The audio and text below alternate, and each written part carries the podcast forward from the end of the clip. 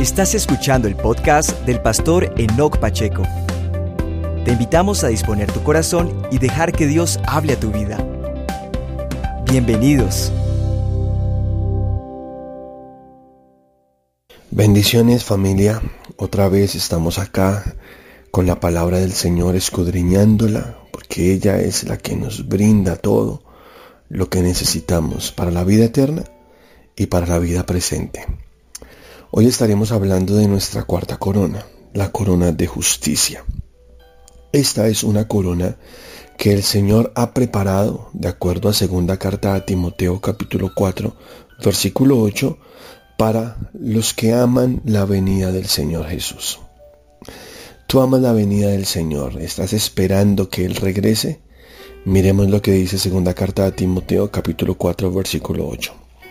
Por lo demás, me está guardada la corona de justicia, la cual me dará el Señor juez justo en aquel día.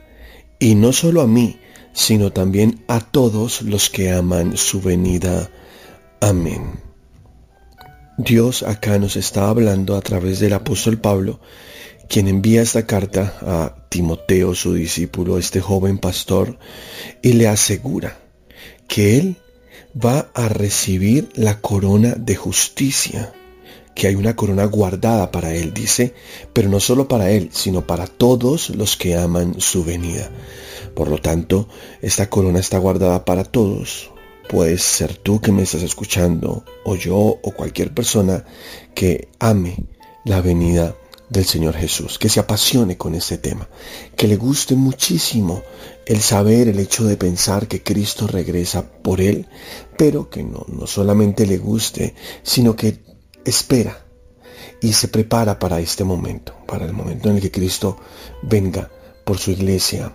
Y también aprovecha el tiempo al máximo, porque una persona que ama su venida está lista como una novia aprovechando el tiempo, tejiendo su propio vestido con el que se va a vestir en las bodas del Cordero, con esas vestiduras de justicia que sabemos no dependeremos allá de la justicia de Cristo, sino que nuestro vestido será nuestra propia justicia, porque acá en la tierra nos vestimos con la justicia de Cristo y somos salvos por la justicia de Cristo, somos justificados por la fe.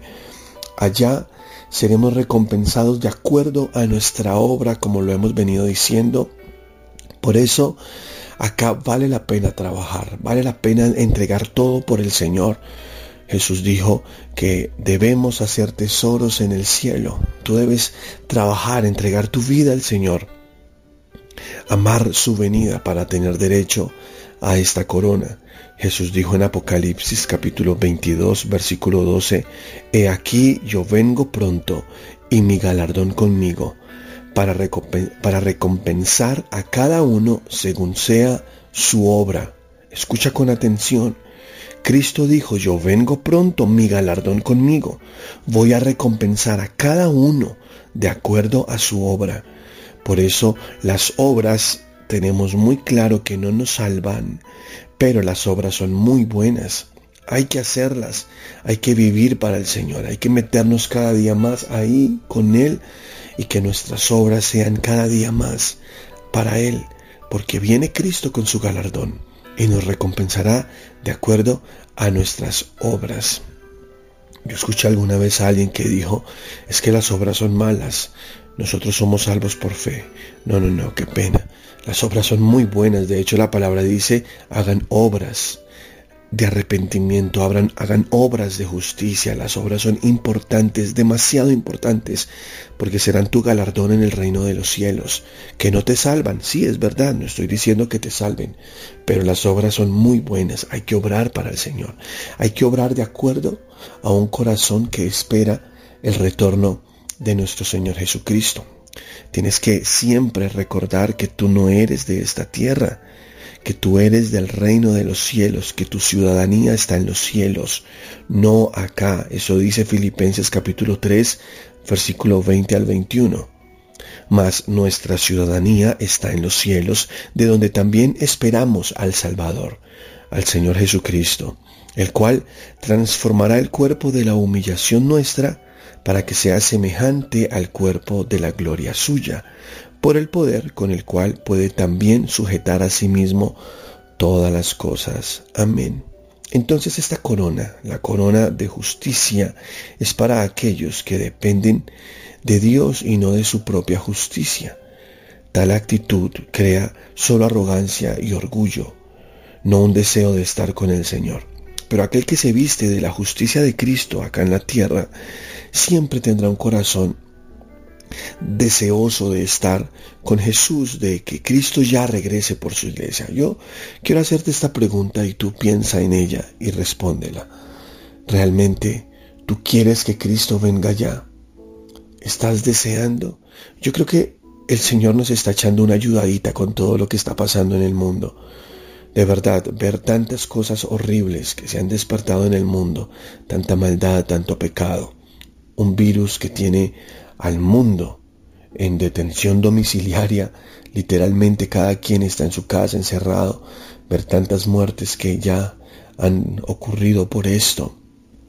Esto a mí me desea un deseo muy profundo de que Cristo venga por su iglesia. Yo quiero irme ya. Y lo que me quede de tiempo acá, lo que se demore Jesús en venir, quiero aprovecharlo para dejar siempre un mensaje en el corazón de alguien. Y por eso estos devocionales sé que pueden llegar al corazón de alguna persona. Yo me levanto, hago los bosquejos, oro al Señor, los grabo, los envío, los publicamos en YouTube. Ahora tú puedes también simplemente compartirlos para que a alguien le llegue este mensaje. Yo amo la venida del Señor. Yo hago que muchas personas sepan esto. Sí, para muchos soy un loco, para muchos es algo tonto, sin sentido, lo que dice la palabra, pero para mí no. Y yo creo que para ti tampoco. Y Dios está haciendo llegar este mensaje a tus, a tus oídos, pero más que a tus oídos, a tu corazón, para que te alistes, para que te prepares. Dice la palabra que muchos se lamentarán aquel día cuando Cristo venga, porque dirán, ah, ¿Por qué no escuchamos el mensaje? ¿Por qué no recibimos a Jesús? Un mensaje de gracia. Ya luego que Cristo se lleve la iglesia de esta tierra, ya no va a ser así como ahora que solo recibir a Cristo y por medio de la gracia de Jesús nosotros somos salvos. No, en aquel momento las personas tendrán que huir, escapar del sistema, no entrar en ese nuevo diseño de economía del dictador que se levantará en este nuevo orden mundial que la Biblia describe como el anticristo, ya no podrá marcarse eh, para poder ser salvo. O sea, no, no tiene que no dejarse poner la marca del anticristo. Ya no será como ahora que por la fe vamos al cielo, no, ahora tendrás que ser un prófugo de la justicia, escaparte, dice el Señor, cuando vean que la abominación desoladora, cuando vean que el anticristo se sienta en Jerusalén y comienza a imponer su nuevo sistema económico de salud, eh, posiblemente por medio de este microchip que se viene a venir, que ya muchos están hablando de esto. Dice el Señor, huyan a, los montes, escóndanse en las cavernas, miren cómo sobreviven, miren cómo comen, cómo consiguen alimento en, en la selva, no sé, escapen y aguanten allí mientras todo esto pasa. Qué terrible, porque no podrás ni siquiera comprar y vender, dice la palabra, si no tienes esta marca. No podrás tener eh, acceso a la salud si no tienes esta marca. Te tocará dejarte dejar toda la tecnología porque por una por la tecnología que tenemos por un celular pueden ubicar a cualquier persona por el GPS que éste tiene. Entonces tendrás que despreciar todo. Por eso dijo el Señor, ay de las que estén en, en cinta en aquellos días o de las que den a luz. Huyan a los montes Espero que a ti no te toque esta persecución tan terrible. Espero que te vayas en el arrebatamiento de la iglesia. Por eso, hoy con este devocional te invito, ama su venida. Ama el momento en el que Cristo venga en las nubes para llevarte con Él. Tu ciudadanía no es de esta tierra, tú no eres de acá, si es que eres sellado con el Espíritu Santo, si es que has creído en Jesús como tu Señor y como tu Salvador, lo has invitado a tu corazón a vivir, si es que has gustado de este nuevo nacimiento. Entonces no tienes por qué aferrarte a un mundo del cual tú no eres. Aférrate a la eternidad, al reino de los cielos, porque tu ciudadanía está allá Por eso esperamos al Salvador, dice este versículo. Esperamos al Salvador, al Señor Jesucristo, quien transformará nuestro cuerpo de humillación para ser semejantes al cuerpo de la gloria suya, por el poder con el cual puede también sujetar a sí mismo todas las cosas. Yo creo esto y yo espero esto, iglesia. No sé tú. Dice la palabra del Señor en Romanos capítulo 8. Voy a leerte el versículo 18 hasta el 25. Pues tengo por cierto que las aflicciones del tiempo presente no son comparables con la gloria venidera que en nosotros ha de manifestarse. O sea, mira la convicción del apóstol Pablo. Él dice, tengo por cierto que estas aflicciones presentes de este mundo presente no se comparan en nada con la gloria venidera que va a manifestarse en nosotros.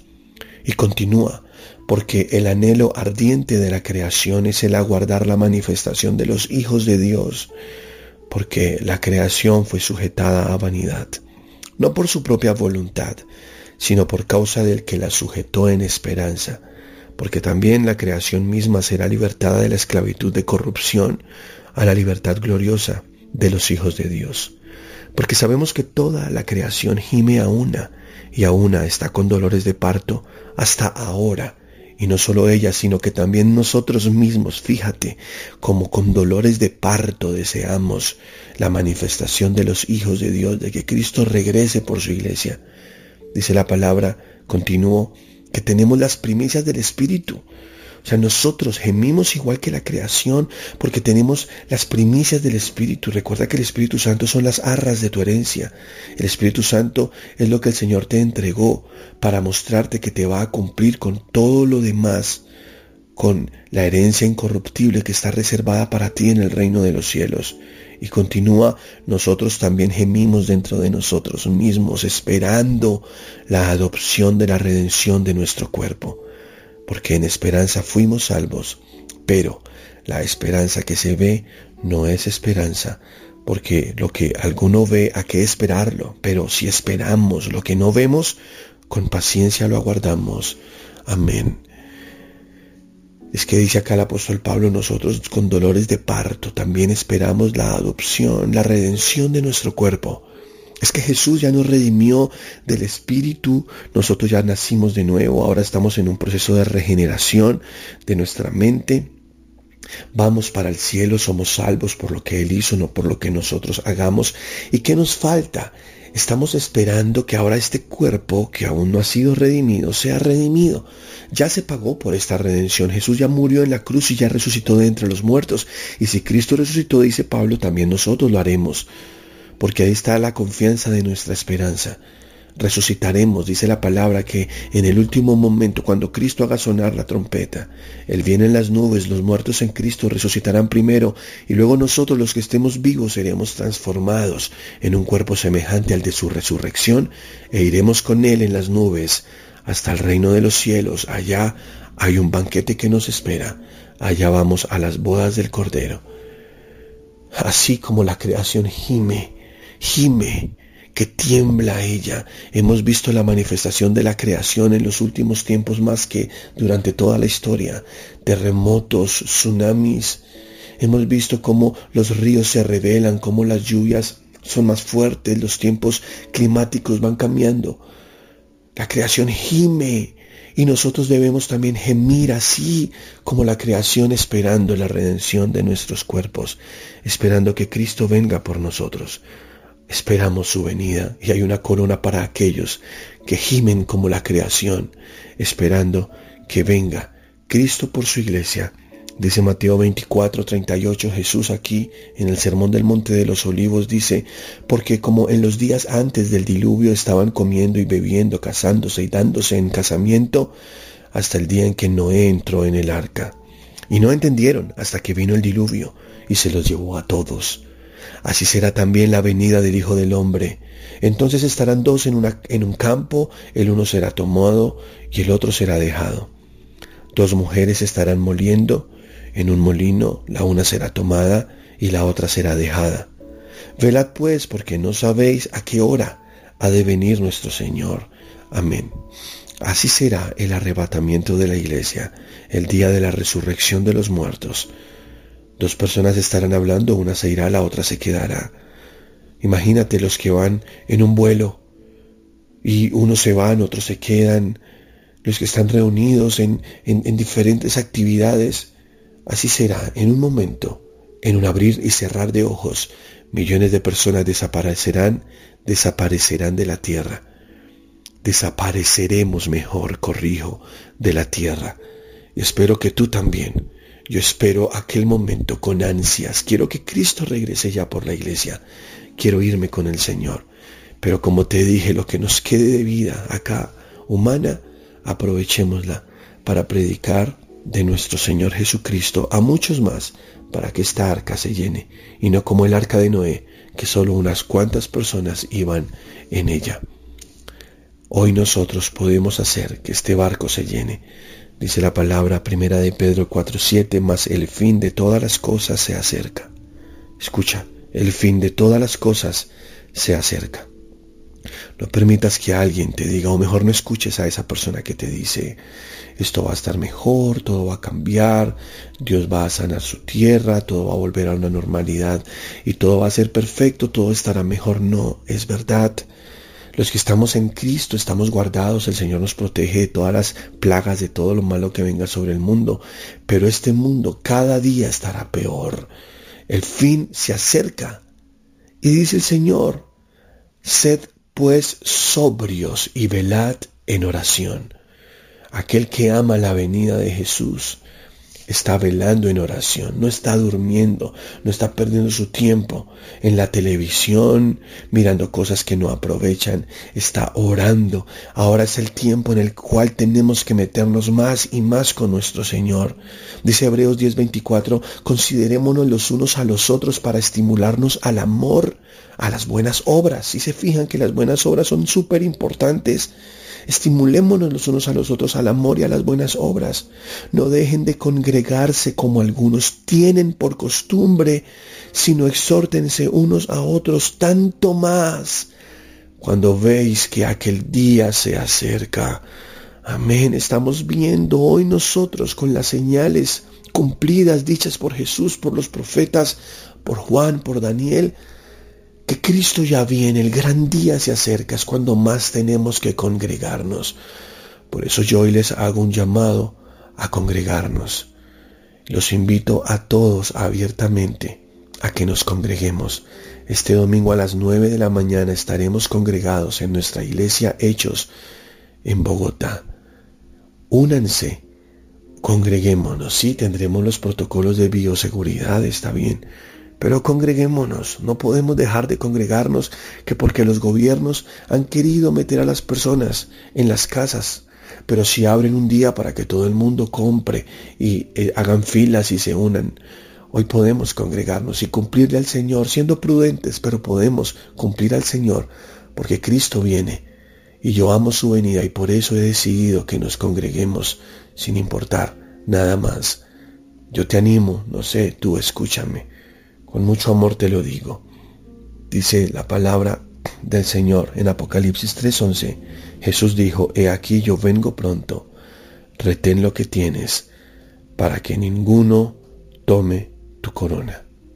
He aquí yo vengo pronto, retén lo que tienes, para que ninguno tome tu corona. Hay una corona para ti, hay una hermosa corona de justicia para ti. Retén lo que tienes, Cristo ya viene, que nadie tome la corona que estaba para ti. Apocalipsis 22, 20 dice, aquel que es testigo fiel de todas estas cosas, dice, sí, yo vengo pronto. Amén. Ven, Señor Jesús. Que la gracia de nuestro Señor Jesucristo sea con el pueblo santo de Dios. Amén. Así termina la Biblia con estos dos versículos que te leí. Él viene y tú respondes como Juan, amén Señor, ven, amén, te estoy esperando. Dile Señor, yo te abro mi corazón y te invito a vivir dentro de mí. Llena todo lo que soy. Quiero irme contigo cuando vengas por tu iglesia. No me quiero quedar. Quiero esta corona de justicia. Amo tu venida, Señor. Deseo que regreses por mí. Por favor, Señor, llévame. Te lo pido en el nombre de Cristo Jesús. Soy tu Hijo y quiero irme contigo, Señor, a la eternidad. Te adoro mi buen Dios, en el nombre de Cristo Jesús. Amén y amén. Iglesia, los amo con todo mi corazón. Un abrazo para todos. Si esta palabra ha edificado tu vida, te invitamos a compartir este mensaje en tus redes sociales. Seguimos firmes, constantes y creciendo